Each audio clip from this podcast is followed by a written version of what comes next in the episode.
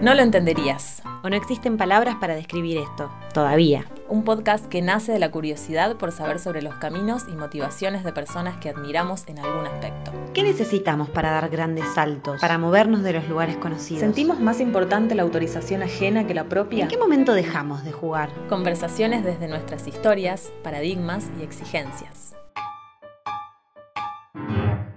Soy Julieta Molinari. Soy Natalie. Estás escuchando No lo entenderías. Kurt reparte sus libros subido a la bici, al domicilio de quien se lo pida. Se vincula con todo tipo de personajes y con la misma amorosidad, como un acto poético. Y por eso tiene el don de ser querido hasta por los adversarios futbolísticos. Su energía está en movimiento todo el tiempo y te invita a ser mejor. La sensación es que a partir de su búsqueda se habilitó a él mismo para convidarnos a que nos busquemos todos y todas. Por eso decidimos invitarlo al primer capítulo de No lo entendería.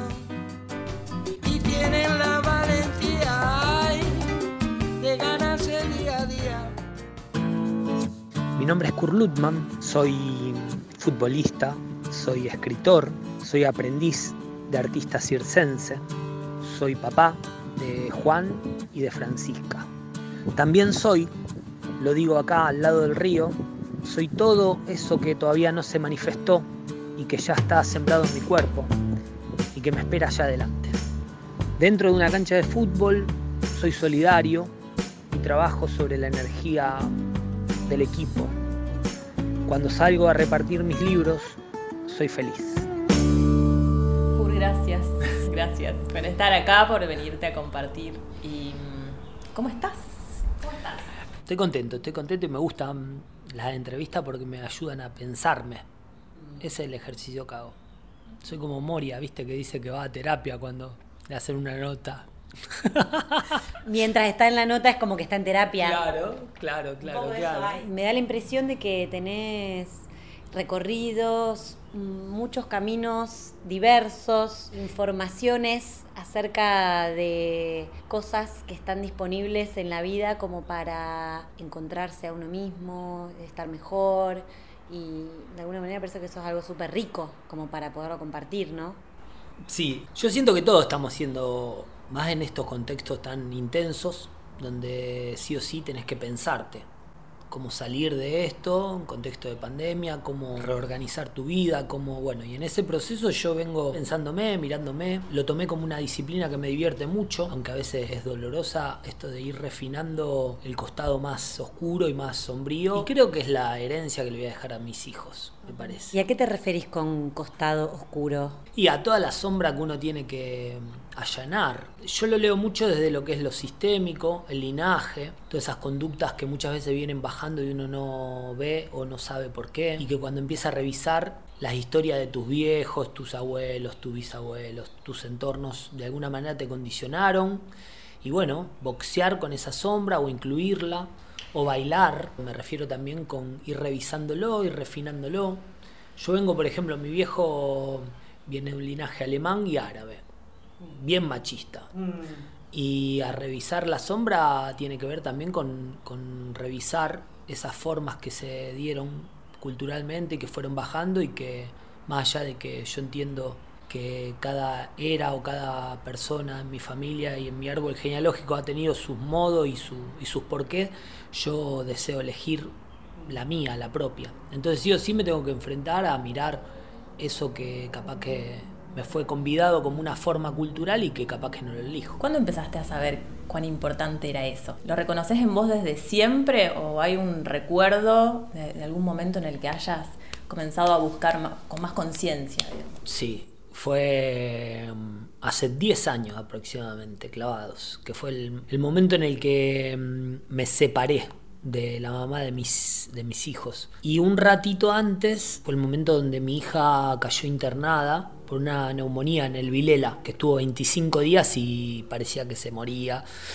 Y fue como el momento de, de mirarme al espejo con mayor intensidad y darme cuenta de que era un imbécil. Así. Fue como que se mezcló un dolor y una rabia y un montón de cosas que hizo que me propulsara a empezar a, a buscar explicaciones de, de un montón de cosas. Un nacimiento, viste que uno tiene como pequeños nacimientos y pequeñas muertes. Bueno, ese momento lo tomo como, como inaugural. Y después eh, la separación, separarme de alguien a quien amé profundamente, con quien criamos dos hijos, también porque fue volver de cero todo, aprender como dice Elías Chenk, aprender el nombre de todas las palabras de cero. Y darme cuenta que había un montón de formas que ya no elegía. Eso iba con lo de imbécil, desde un amor profundo. Le pongo esa palabra porque a mí me gusta mucho Castaneda y Castaneda habla de ese estado, que es un estado en realidad. Yo no creo que las personas seamos o no seamos imbéciles. Creo que son estados por los que pasamos y por los que podemos salir de ahí tranquilamente. Cuando decís que lo viste, que te diste cuenta, ¿lo sentiste corporalmente? ¿Lo sentiste como un ruido mental? Digo, como ¿qué hizo un choque ahí? Que hizo como inevitable que salgas a, buscarte? Yo creo que el dolor. A mí el dolor me ha enseñado mucho. Físicamente, vengo del fútbol, donde hay límites físicos de entrenamiento y donde el cuerpo te habla y te dice, che, esto duele, esto es mucho. Y el dolor también emocional. Yo creo que el dolor emocional fue el que, el que me impulsó a buscar esas, esas respuestas de todas esas preguntas que tenía en mi cabeza. También era mental, era una mezcla de todo. Seguramente habrá habido dolor antes. Tuvo que ver más con un dolor insoportable o con un... Claro, mira, yo, yo tuve la suerte de, de entrenar con un maestro de Kung Fu, Hernán Fernández. Siempre lo nombro porque me parece uno de los tipos más ricos de para curtir de, de Rosario de lo que yo conocí.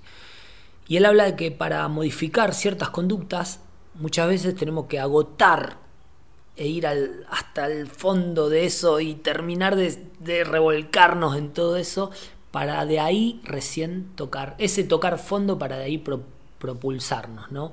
En estas dosis de dolor o de incomodidad, de forma, siento que seguramente anteriormente las registraba, eh, lidiaba con eso, pero... Mm, en esa instancia llegó como el momento del, fondo, así, la mayor angustia que pude haber sentido, que creo que sí, estoy seguro que sentí en mi vida desde que nací, fue ese momento. Y fue un momento inaugural, maravilloso.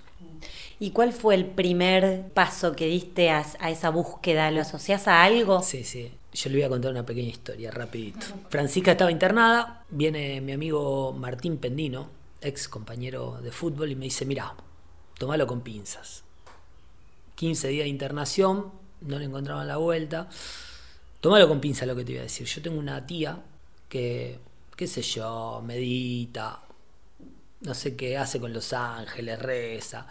Y fui y le dije, che, tía, mira, eh, la hija de Kurt em, está mal. Me preguntó el nombre y yo le dije Francisca. Y ella cerró los ojos y me dijo, decirle que la están medicando mal que acá me dicen que acá me dicen que la están medicando mal. Bueno, ella canalizaba información de ángeles. Era el formato de su laburo terapéutico. Viene Martín, me dice eso, che, mirá, tomalo con pinza, viste que mi, tía está media loca, el loco se ataja, se despega de la tía, no me hago cargo de mi tía, pero te lo digo, no sé por qué. Digo, bueno, Martín, gracias, mandar un abrazo a tu tía. Al otro día, a la mañana, viene el jefe de área, como todas las mañanas, y nos dice lo siguiente. La estuvimos medicando mal, muchas veces es virus o bacteria, uno da un tratamiento para uno de los dos, elige, trata de sacarle la ficha por donde viene, la medicamos, la medicamos, la medicamos, vimos que por este lado no era, era una bacteria, vamos a ir por lo otro. Pero lo primero que arranca a decir es, la, estuvimos medicando mal. Ah, increíble. Ocho horas después de que Martín me había hecho eso. Entonces ahí agarré y le dije, Martín, necesito hablar con tu tía. Y ahí la conocí a Patricia. Esa fue la primer bruja con la que me crucé, que con ella laburé un año, con flores, con un montón de, técnicas amorosísimas, y con ella, esa, ella fue mi primer acompañante para salir de trepando del pozo, se podría decir. ¿Y qué sentís que te empezó a traer esa búsqueda, digamos? ¿Qué cambios empezaste a ver? Eh, que empezaste a sentirte también más cómodo, supongo, dentro de, esa forma. Empezó a ver como un placer distinto en cada conquista. Lo que me trajo fue la información de que mm, somos enormes, infinitos y que, mm, y que somos recontra mucho más grandes de lo que de lo que creemos y que hay todo un costado no explorado que nos está esperando y que da mucho placer porque tiene que ver con, con ese costado más luminoso, más, más amoroso, más paciente, más calmo, más creativo, que muchas veces no lo exploramos porque quedamos atorados en un formato que nos fueron diciendo que somos y que al romper con esa creencia y empezar a buscar la, nueva o la vieja, eh, yo me fui encontrando con eso, con un placer tremendo. Entonces la gula que tenía por ir por más siempre era, era mucha. El placer era enorme y yo sentía que se me ensanchaban los pulmones de alguna manera, como que respiraba con mayor calma y mayor profundidad.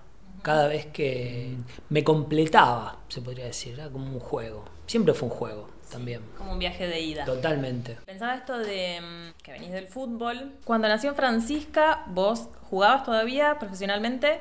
Sí. ¿Hubo un cambio en tu vínculo con el fútbol a partir de esta búsqueda más personal? Hubo un cambio mucho después, cuando pude entrar a la escuela de arte urbana, de circo, porque ahí me encontré con docentes que, que incluso me enseñaron a dimensionar el cuerpo de otra manera. Cecilia Morini era nuestra maestra de danza, yo venía del fútbol que tiene que ver el fútbol con la danza, uno puede decir, nosotros decíamos en los vestuarios. Y bueno, y ahí me, me pude enterar que tiene que ver con todo y que mientras más eh, conocimiento físico uno tiene, más despliegue físico puede hacer con menos gasto de energía, por ejemplo. Entonces modifiqué mi forma de jugar. Ya no estaba jugando, ya no elegía jugar, pero, mm, pero sí jugaba cada tanto de otra manera. Entonces hubo como dos momentos que me modificaron la forma de, de jugar a lo que había jugado toda mi vida. Uno fue ese, cuando pasé por circo, y sus disciplinas, y otro cuando me encontré con un libro Mapas para el Éxtasis, de una maestra de danza también, que se llama Gabriel Hierrot, una chamana. Y ahí revisé todo y me di cuenta que había un millón de posibilidades para cada movimiento. ¿En algún momento tuviste miedo o sentiste que podía haber algo que no funcione en este camino de, cambio, de romper estructuras, de, de, volcarte a algo diferente? Sí, sí, todo el tiempo. Creo que soy un gran cobarde con chispazo de valentía, pero se ve que el placer era tanto después de cada conquista que ese era también el motor para ir por más. ¿Y a qué le temías? Yo creo que el dolor más fulero al que le temo es que a mis hijos le pase algo quedó ahí como una huella. Pero después de ahí en adelante, los temores que uno puede encontrar tiene que ver con esto de lo nuevo. Ir por lo nuevo es eso que no tiene bordes porque es nuevo y todavía no sé de dónde agarrarme. Entonces, ese caminar hacia lo nuevo, o sea, nueva forma de jugar, nueva forma de amar, nueva forma de criar, nueva forma de revisar la historia de mi familia y nueva forma de vincularme, nuevo, nuevo, salir y con la literatura como una herramienta nueva de, de construcción de arte. Todo lo nuevo a mí siempre me costó mucho porque mm, tenía que ver con dejar lo viejo que era recontra conocido, aunque, aunque no sume sería.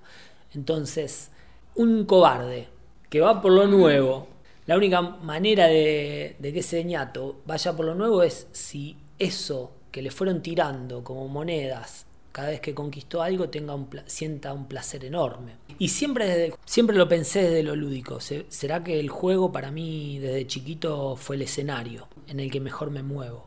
En este caso en el fútbol. Entonces cada, cada vez que lo jugaba había mm, ese, ese dolor, ese drama que iba cayendo, era también muy clownesco. Muy, ah, bueno, aprender a reírnos de esos golpazos. ¿En dónde te encontrás jugando hoy? En la literatura, a la hora de escribir juego, juego mucho. Y en el cotidiano juego mucho, en la vida. Me gusta vivir en un clima amable. Entonces también, sí, voy jugando el día, voy tratando de ir aceptando cómo se presenta. No siempre puedo, pero sí tengo una predisposición a poder ver y leer lo que se va presentando como algo que me trae algo. Ahí está metida la confianza en que lo que, lo que venga está bien, también eso es una construcción, un concepto de, bienestar o de felicidad. Aceptar que está bien lo que pase, lo que venga. Que de cobarde no tiene nada, digamos, ¿no? Sí, tiene que ver con la fe. A mí me gusta mucho, por ejemplo, dentro de que siento que todas las miradas caminan de manera similar, a mí me gusta mucho el calendario maya. Entonces todos los días siento que hay una energía distinta con la que juego. y leo el día. Es un juego que me propuse, ¿no? Y en ese orden he constatado y adhiero al calendario maya porque siento que me ha traído información con la que coincido, ¿no? Entonces, ahí hay una fe de que, de que todo lo que está viniendo viene para algo, sí, coincido con eso. Este, y bueno, y vos escribís, este, y sos poeta. ¿Vino antes o después esta atracción hacia, hacia esto del calendario maya? Eh, de que vos te conectes con todo este costado literario, o siempre estuvo en vos? No, lo del maya se fue desarrollando. Yo ya había escrito algunas cosas, pero no me consideraba escritor o poeta. Em, eso lo fui descubriendo después o sea, lo que fui descubriendo después es que siempre fui escritor y poeta de chiquitito y que lo que pasaba era que no tenía la autorización de llamarme así. ¿La autorización de quién? Y la autorización social. Hay una autorización de que si uno escribe, si no sacaste un libro todavía no sos escritor o escritora, aunque escribas. Si uno toca la guitarra en los asados, todavía no sos guitarrista ciertos escenarios, ciertos estándares que hacen que uno todavía no sea hasta que no llega hasta cierto espacio. Eso es una mirada con la que yo discuto mucho, mm. más allá de que la entiendo, pero al descreer de esa mirada entendí de que yo había escrito desde chiquito. Entonces cuando me pude llamar escritor, que fue en el segundo libro, que fui a anotar a mi hijo a la escuela, me dijeron oficio, y yo antes decía futbolista, albañil, no sé, poner huevos, y dije, escritor. Esa semana escribí casi la misma cantidad de textos que en tres meses. Siento que lo que hay es que mm, tenemos un superpoder que se nos negó y se nos niega, que es llamarnos. Hmm. Entonces, después de que nos llamamos y nos enunciamos como queramos, aparece un power que te pone la espalda recta y, y te hace empezar a producir sin miedo. ¿Y qué encontraste en la escritura? ¿Qué te da? ¿Qué te da la escritura? Me da mucho placer elegir la palabra que va detrás de la otra palabra. Me, hace crear algunos universos que, que, no fueron de esa manera, pero que a mí me hubiese gustado que tuviesen ese desenlace, o sea que hago como una justicia poética propia. Muy, sí. Em, y me da la posibilidad de sentirme un artista, de poder conectar con mi artista interior, que es el que tenemos todos. Entonces, ¿qué da el arte? Y da un placer bárbaro el arte. Cualquier tipo de arte da un placer bárbaro. El crear, improvisar, el investigar, el, el volver sobre los pasos y corregir, el, el, ver por qué corregís tanto. El, entonces es como un, escenario que tiene muchas cosas, muchas. Desde el placer de hacer a el verse, si uno también se busca ahí, hay un, me devuelve una imagen mía que de la que aprendo mucho. Recapitulando un poco todo, todo esto que tiene que ver con tu recorrido y tu historia y tus búsquedas, ¿qué es lo que considerás hoy o siempre has considerado que es lo importante? Mm, lo importante. Lo importante va, va mutando también. Es como que se va moviendo. La alegría, la alegría del cotidiano me parece que es re importante. Y no porque le tenga miedo a la tristeza, en, otro momento le he tenido miedo a la tristeza, pero ya eso como que lo, lo relajé. Sino la alegría como combustible. Si yo estoy laburando años y años para comprarme un auto, ¿no? Que me parece alucinante. Y padezco años y años y años hasta tener el auto, siento que hay, hay una, ahí hay una ecuación que no me termina de cerrar. Entonces estoy tratando de buscar esa forma que me dé ese placer cotidiano lo más que pueda y donde esas prioridades que aparecen, encontrarme con gente que amo, comprarme algo material que me seduce, que me gusta, la ecuación tiene que ser que el no padecimiento. Entonces, cada vez que escribo disfruto de escribir, cada vez que salgo a repartir los libros disfruto de, de repartir los libros y aseando. Es como una regla que me puse también. Si no disfruto, si no hay disfrute, bueno, puedo hacer una excepción. Bueno, hoy no hay disfrute. Bueno, mañana tampoco. Pero eso tomarlo como algo tan importante como un laburo o una forma de encuentro cada vez que eso sucede cotidiano, de ahí me bajo. Ahí saco la espada y rompo todo. ¿Pensás que podés eh, decidir, es decir, como tener una postura activa frente a la posición esta de estar en modo disfrutar o en modo padecer? Sí, sí, sí, totalmente. Eso lo, lo defino yo. Y si el cachetazo es muy grande, que se me va la alegría de golpe, trato de registrar eso que está pasando, esperar, darle tiempo y después volver al estado de alegría. Un estado el que conquisté también, eso se conquista mm. también. Va, en mí, no sé si puedo decir se conquista, digo que eso en mí quedó una huella como que eso fui a buscarlo y lo conquisté. Nos gusta pensar de qué manera los elementos están vinculados a cosas específicas. Por ejemplo, el fuego a la pasión, el aire al viento, al cambio, a lo novedoso. La tierra al alimento, a la naturaleza, a lo humano. El agua a la paciencia, a la calma, al fluir, a lo emocional. A modo de juego, nos propusimos detenernos a reescribir lo que viene dado. Romper con lo conocido. Con lo que sabemos de memoria. Y probar nuevas fórmulas. Buscar nuevos significados. Dos juegos relacionados a los elementos. Agua, aire, tierra y fuego. Bueno, ya que vamos a hablar de los elementos, voy a recomendarle a la audiencia que no dejen de ver una serie que apareció hace mucho tiempo, debe tener 15 años, que se llama La leyenda de Aang. Es ¿Cómo un se escribe? Doble A N G. Se ponen en juego los cuatro elementos y siento que es una herramienta hermosa para dimensionar los cuatro elementos y todas las formas de la vida en formato de dibujitos. Bien. El primer juego consiste en que mm, yo te nombre uno de los elementos y vos me digas rápidamente, automáticamente, inconscientemente, lo primero que se te viene a la cabeza con, lo que lo relaciones. Y el otro juego consiste en eh, refranes populares. Yo te voy a decir la primera mitad del refrán y vos lo vas a terminar, con lo que se te venga a la cabeza. Como por ejemplo, al que madruga, le salen los ojeras. Ojeras. Vamos por el primero. Vamos por el primero. Agua. Mis hijos. Fuego. Lo que está por venir. Tierra. Mi viejo. Aire.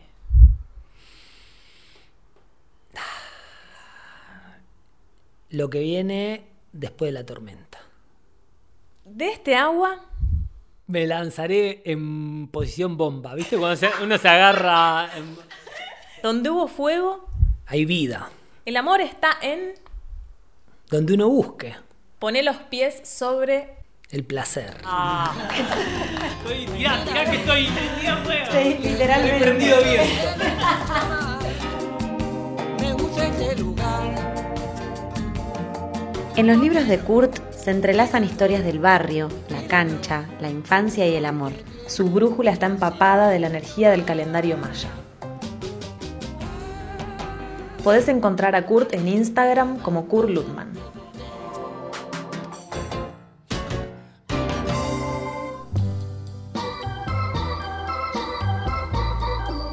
En la diversidad de caminos e interrogantes nos seguimos buscando. No lo entenderías. That's life. That's life. That's what all the people say.